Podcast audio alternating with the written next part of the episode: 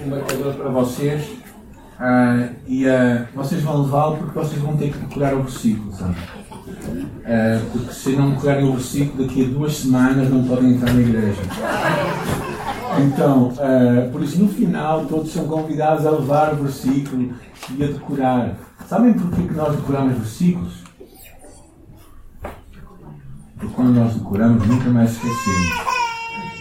A maior parte dos versículos que eu conheço, eu decorei quando tinha os meus 15 anos de idade. Ainda não esqueci. Então, o meu encorajamento para vocês é decorarem versículos. Quem é que acha que não vai conseguir decorar versículos? Vai conseguir, Susana. Eu vou conseguir. Também tenho que decorar o versículo. Por isso, este é o meu desafio para vocês. Também lá no final, levam um marcador. Vamos entregar os tempos a Jesus, está bem? Senhor, nesta manhã nós Estamos tão gratos por eh, tu nos amas e olhamos para ti com, com a certeza, Senhor, dos teus propósitos para nós e da tua chamada para nós vivemos para algo muito maior.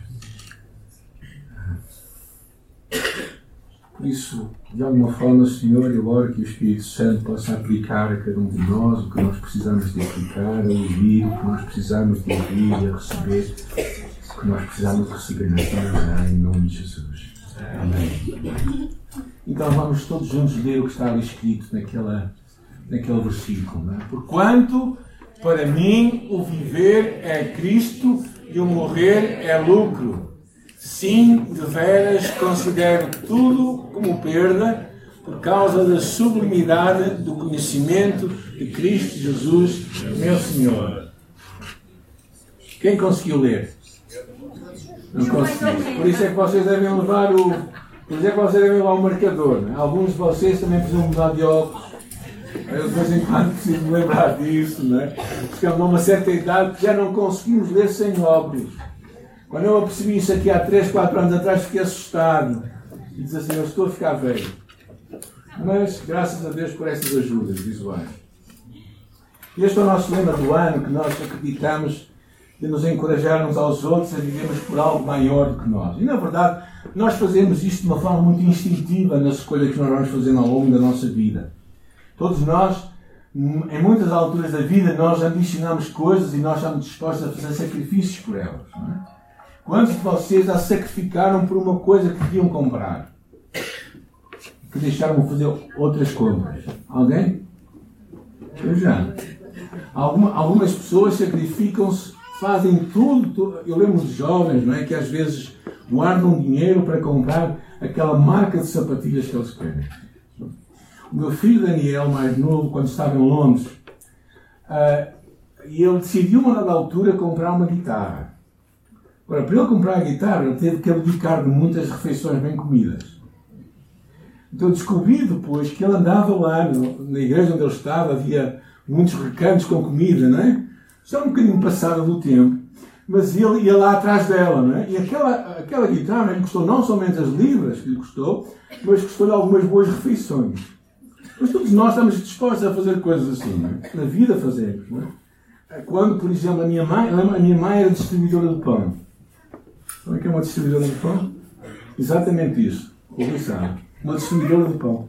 Dava com uma canastra à cabeça e uh, saía às, às 5 da manhã de casa, andava mais ou menos 2 km para pegar o elétrico, ia para a Ramada Alta. Alguém sabe o que é Ramada Alta? Ok, alguns sabem, mais antigos. Uh, ia para a Ramada Alta e da Ramada Alta ia a pé até Antero Quintal para começar a trabalhar na padaria. Ou seja, antes de começar a trabalhar, já tinha andado no mínimo uns 3 km. E depois à chuva, ao vento, no inverno e no verão, andava com uma canastra, uma coisa à cabeça, não é? Embolava pão e distribuindo de casa em casa de pessoas que iam fazendo. E era, era duro. Minha mãe fazia isso porque ela nos amava. E ela acreditava que precisava dar o seu melhor para que os seus filhos tivessem alguma coisa. Na vida nós temos isso. Eu lembro no curso de comandos, quando eu, eu fui para lá enganado. Enganado não, eles mandaram para lá. Eu não queria fazer o curso. E, e a, a, sonho de muita gente era ganhar a boina vermelha, porque o curso de comandos tem uma boina vermelha, não é? Que é diferente, um vermelho garrido, uma coisa assim, que dava mesmo gosto de ver, não é? tipo ali a, a, a, e o. Então aquilo, aquilo brilhava mesmo. E o pessoal, havia gente que se esforçava ao máximo para conseguir. Tive pena de alguns amigos meus que sonhavam com ser boina vermelha e, e um deles que eu à minha frente, numa das cordas que nós fazíamos, passar por cordas, que eu mesmo à minha frente e não conseguiu terminar o curso como boina vermelha. Eu no final, porque para mim era mais importante outra coisa, estar perto da minha família, eu recusei a boina. E vim para, vim para perto de casa. É interessante como nós fazemos tantos sacrifícios. Há um livro um, do Poultry que diz em busca por algo maior, que no ano passado, há muito tempo atrás, estudamos nos pequenos grupos. Ele diz assim: Nós, os seres humanos, somos personagens interessantes. Quando colocamos o nosso coração em algo, estamos dispostos a fazer sacrifícios incríveis para obter. Já pensaste em quantos sacrifícios pessoais fazemos todos os dias? A pessoa que sai cedo, volta tarde do trabalho, faz horas para ter uma promoção no trabalho. Aquela pessoa que faz tudo para que o outro ser humano o aceite. Às vezes, o que nós fazemos para ter uma casa de sonho. Os portugueses sabem bem o que é isso, não é? Ou alguns homens para ter o carro de sonho, não é? Eu acho que há, há pessoas que tratam mais bem o carro que a esposa ou a família. Os portugueses fazem isso, não sei no Brasil, mas os portugueses são muito assim, não é? O homem, o bom homem português eu não sou bom homem português. Mas o que nós fazemos sacrifício para perder peso. Agora, descansem, ainda estamos no inverno. No verão, isso é uma preocupação maior, não é? Ou seja, pessoas fazem tanto sacrifício em busca de algo que para eles é maior, é mais importante.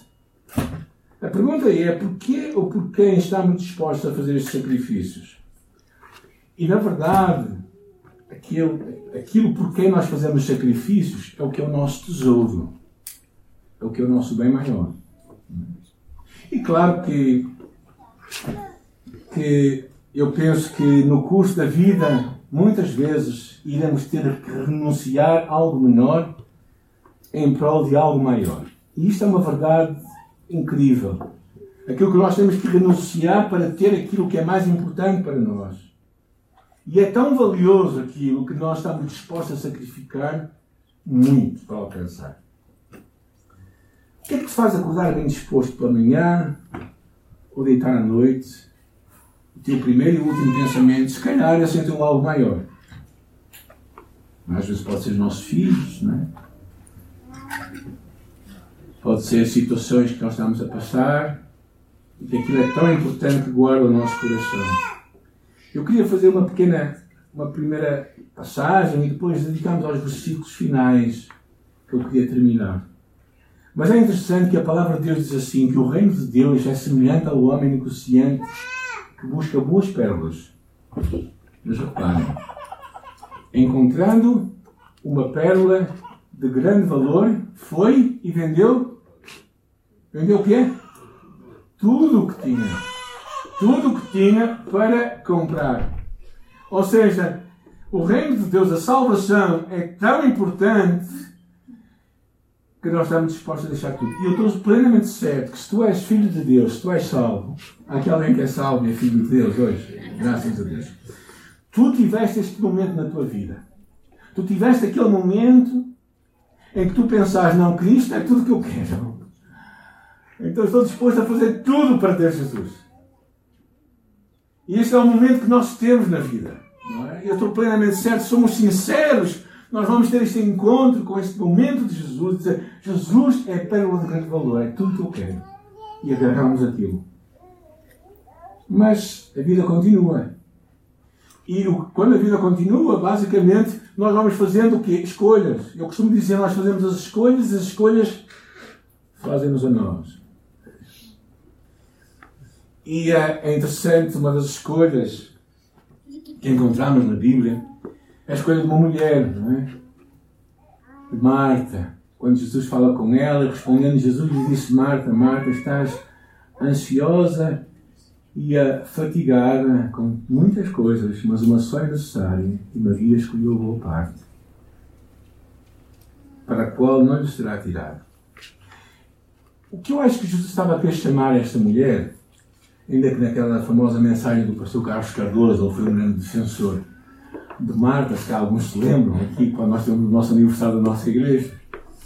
Mas a questão é que muitas vezes a demasiada ocupação desvia-nos do foco central, que é conhecer e um relacionamento com Deus. Ou seja, verdadeiramente a ocupação em demasia às vezes não nos faz parar e pensar na importância que são o relacionamento. É mesmo como também em casa, no nosso dia a dia, não é? Há pessoas que fartam-se tanto, tanto de trabalhar que não dão atenção às pessoas. E eu tenho tendência a ser este tipo de pessoa.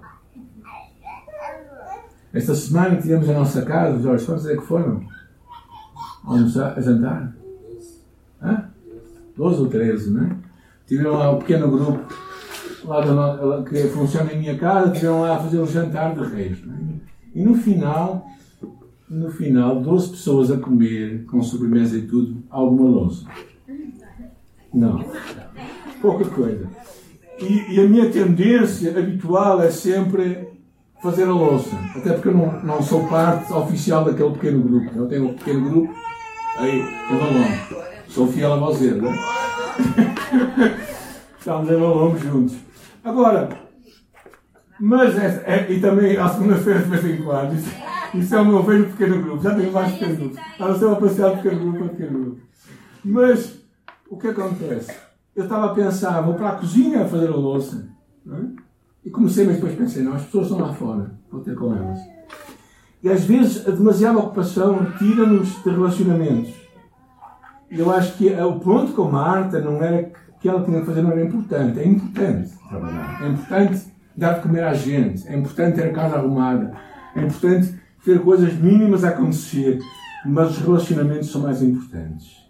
E na vida, muitas vezes, temos que, que dar prioridade ao relacionamento e abrandar as nossas ocupações. Parar. Antes de pararmos de outras formas.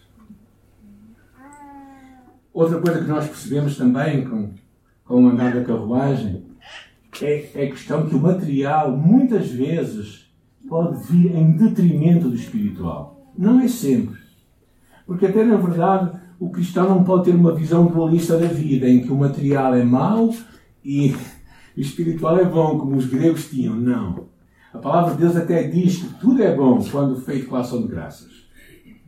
Por isso até o comer e o beber. Alguém gosta de comer e beber? Eu também. Mas é interessante como isto pode ser um grande inimigo. Né? Quando Jesus conta a história daquele homem rico que, que, que diz que para ele fazer novas dispensas, para ter a sua riqueza, e diz a ele mesmo louco, não é? Diz, Deus lhe disse: Louco, esta noite te vão pedir a tua alma e o que tens preparado para quem será. Assim é aquele que para si junta tesouros e não é rico para Deus. Ou seja, de alguma forma, ser rico para Deus implica escolher Deus acima de tudo, acima de todos, no nosso dia a dia, e entender que o, que o, que o, que o material pode ser amigo, mas muitas vezes se torna inimigo do espiritual. E então nós precisamos escolher, precisamos estar em atenção, é? para que o, aquilo que Deus nos dá não se torne inimigo do Deus que nos dá. Faz-me lembrar quando nós começámos a nossa igreja pequena, muita gente com problemas, e vinham, pediam, irmão, olhem por mim, eu preciso de trabalho. Quando eles arranjavam trabalho, desapareciam da igreja. E eu comecei a pensar, será que nós oramos bem? Às vezes as pessoas veem-se como que servidas de Deus e como que o dispensam, como se Deus fosse um, um criado nosso ou um servo nosso. E nós não percebemos que temos que mudar a nossa mente. Claro que Jesus claramente fala que qualquer coisa se pode tornar Senhor no nosso coração. Porque Ele diz: ninguém pode servir a dois senhores. É, é daí que Jesus é, é forte na mensagem do Evangelho, lá no livro de Lucas, capítulo 14. Ele diz assim: Aquele que não odiar o pai, Amém? Podem depois procurar lá, está bem? Se quiserem confirmar, Lucas capítulo 14. Agora estou a pensar, portanto posso fazer isto? Alguém que não odiar o pai ou mãe, a mulher, marido, filhos e a sua própria vida, não é digno de mim. Jesus quer dizer que o nosso amor por Ele é tão grande que parece que nós temos ódio às outras coisas, que deixa de ser tão importante para nós. O que Jesus quer mostrar é que há coisas que se podem levantar em nosso coração que podem ser inimigos de Cristo ser este algo maior em nossa vida. É por isso que o apóstolo Paulo, lá no texto que nós vamos ter como base, em Filipenses capítulo 1, na prisão, ele diz assim: Antes com toda a ousadia, como sempre também agora, será Cristo engrandecido no meu corpo, quer pela vida, quer pela morte. Porque para mim o viver é Cristo e o morrer é lucro. No entanto, se viver na minha carne traz fruto para o meu trabalho, não sei onde escolher. Ora, de um e do outro lado estou constrangido, tendo o desejo de partir estar com Cristo, que é incomparavelmente melhor, mas por vossa causa é necessário permanecer. O que Paulo estava a querer nos mostrar era que Cristo precisava de ser o centro de tudo. A preocupação de Paulo não era consigo próprio, a preocupação de Paulo, de, com Paulo era o que ele deixaria para o seu Senhor. E ele cria aqui uma, uma frase muito curiosa. Ele diz: Para mim, o viver é Cristo e o morrer é lucro. Ora, só com esta afirmação é que isto consegue funcionar. Se vocês conseguirem pôr outros nomes ali, para mim o viver é ter dinheiro e o morrer é deixá-lo para trás. Para mim o viver é ter fama e morrer é ser esquecido. Para mim, o viver é a minha família e o morrer é abandoná-la. Ou seja, nunca, nós sempre vamos perder. Mas com Cristo nós nunca perdemos. Com Cristo nunca perdemos. E era isso que o apóstolo Paulo estava a dizer. Cristo precisava de ser o centro. Porque quando Cristo é o maior amor na nossa vida, o amor que Ele vai trazer para nós vai voltar para fora. E vai surtir para outros, para outros relacionamentos para outras pessoas. Viver, agradar a Cristo, viver para Cristo. Os Jogos Olímpicos do Império Britânico relata a história de uma atleta para terminar a maratona em Auckland, que se viu obrigada a tirar as suas sapatilhas por causa da muita chuva que caía. E assim ela terminou aquela meta descalça. Às vezes nós precisamos de largar coisas para trás que nos impedem de correr a caminhada que Deus tem para nós, como o livro de Bíblias fala. É? Deixando o pecado e todo o embaraço que está à nossa volta, corramos a carreira que nos está proposta. Ou seja, tu e eu temos que perceber quais são os amores latentes em nossa vida, quais são as coisas que estão a levantar, que podem tomar o nosso coração mais do que Jesus. Porque se nós amamos mais do que Jesus, nós não somos dignos de Jesus. E nesse sentido, Jesus tem uma mensagem muito, muito direta. É curioso também que o apóstolo Paulo ele diz: Bem, eu prefiro ir para Cristo, mas por amor de vós estou disposto a ficar. Numa, numa sociedade em que o Deus é o indivíduo, o indivíduo e os bens pessoais, é curioso como o apóstolo Paulo percebeu a importância de pensarmos no próximo, de pensarmos no outro. Para que Cristo seja o nosso tudo, outras coisas têm que ser menos em nossa vida. Eu acho que isso é muito importante. Para que Cristo seja tudo para nós, outras coisas têm que ser menos. Às vezes o que eu vejo muito na religião é tu tens isto, se tu tiveres Cristo, Vais ter mais. Mas não percebemos quanto aquele mais pode ser um, um concorrente com Jesus. E por isso precisamos de, de entender na nossa vida pessoal, na tua vida, na minha vida, o que é que se pode tornar um inimigo de Cristo. Ah, e às vezes, sabem, a vida, as dificuldades, as circunstâncias transformam os nossos valores e clarificam as nossas prioridades. Conta-se a história no Titanic, uma mulher rica. Foi-lhe dado alguns minutos, três minutos para ir ao seu camarote buscar algo importante para ela. Em três minutos antes que a balsa saia daqui. E sabe o que é que ela fez? Ela pegou em três laranjas e levou com ela. Deixou a sua riqueza para trás, deixou as coisas menos importantes. Há duas semanas atrás vimos um episódio curioso daquele, daquele avião que ardeu. E a disciplina daquele povo foi tão grande que deixaram tudo lá atrás para salvar a sua vida. Eu acho que alguns de nós. Eu, eu às vezes penso nisso quando vou de avião. Alguém pensa nisso quando viaja de avião? Se houver aqueles momentos, o que é que eu vou fazer, não é? Eles dizem, deixa tudo para trás. Dizem, qual é a mala que eu vou levar? Ou seja, mas verdadeiramente nestes tempos nós purificamos as nossas prioridades e vemos o que é importante para nós. Eh, e o lema deste ano, quando falamos de vir para algo maior, significa que, que o algo maior vai trazer luz sobre aquilo que é menor. E nós não vamos ficar mais pobres, vamos ficar mais ricos. Porque a riqueza de Deus é aquela que verdadeiramente enriquece. Já mais à frente, no capítulo 3, o apóstolo Paulo toma um pouco este tempo. Ele diz assim: Mas o que para mim era ganho, reputei o perda por Cristo. O apóstolo Paulo tinha citado uma série de coisas que ele, que ele gostava, que ele fazia, que era importante para ele. Mas, mas tudo isso para mim era ganho. Para, na verdade, esta palavra perda dá a entender, eh, mais à frente ele fala disso. E na verdade também tenho por perda todas as coisas, todas as coisas, estou a repetir, todas as coisas. Ou seja, ele está disposto a perder tudo pela excelência do conhecimento de Jesus pelo qual sofri a perda de todas estas coisas, eles considero como escória, como esterco, como lixo, para poder ganhar Jesus e ser achado meu.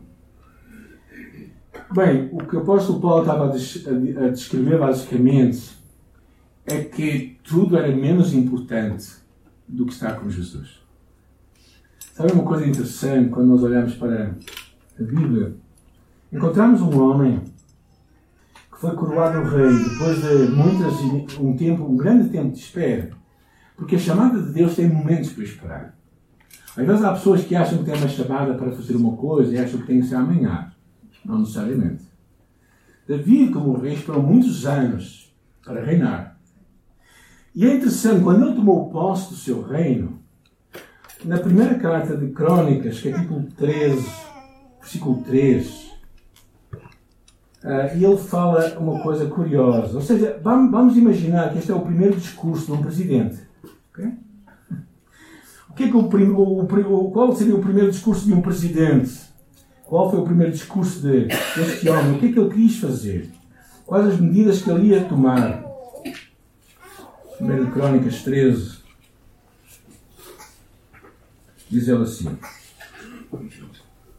E versículo 3 Versículo 2 diz assim: Davi disse a toda a comunidade de Israel: Estais de acordo?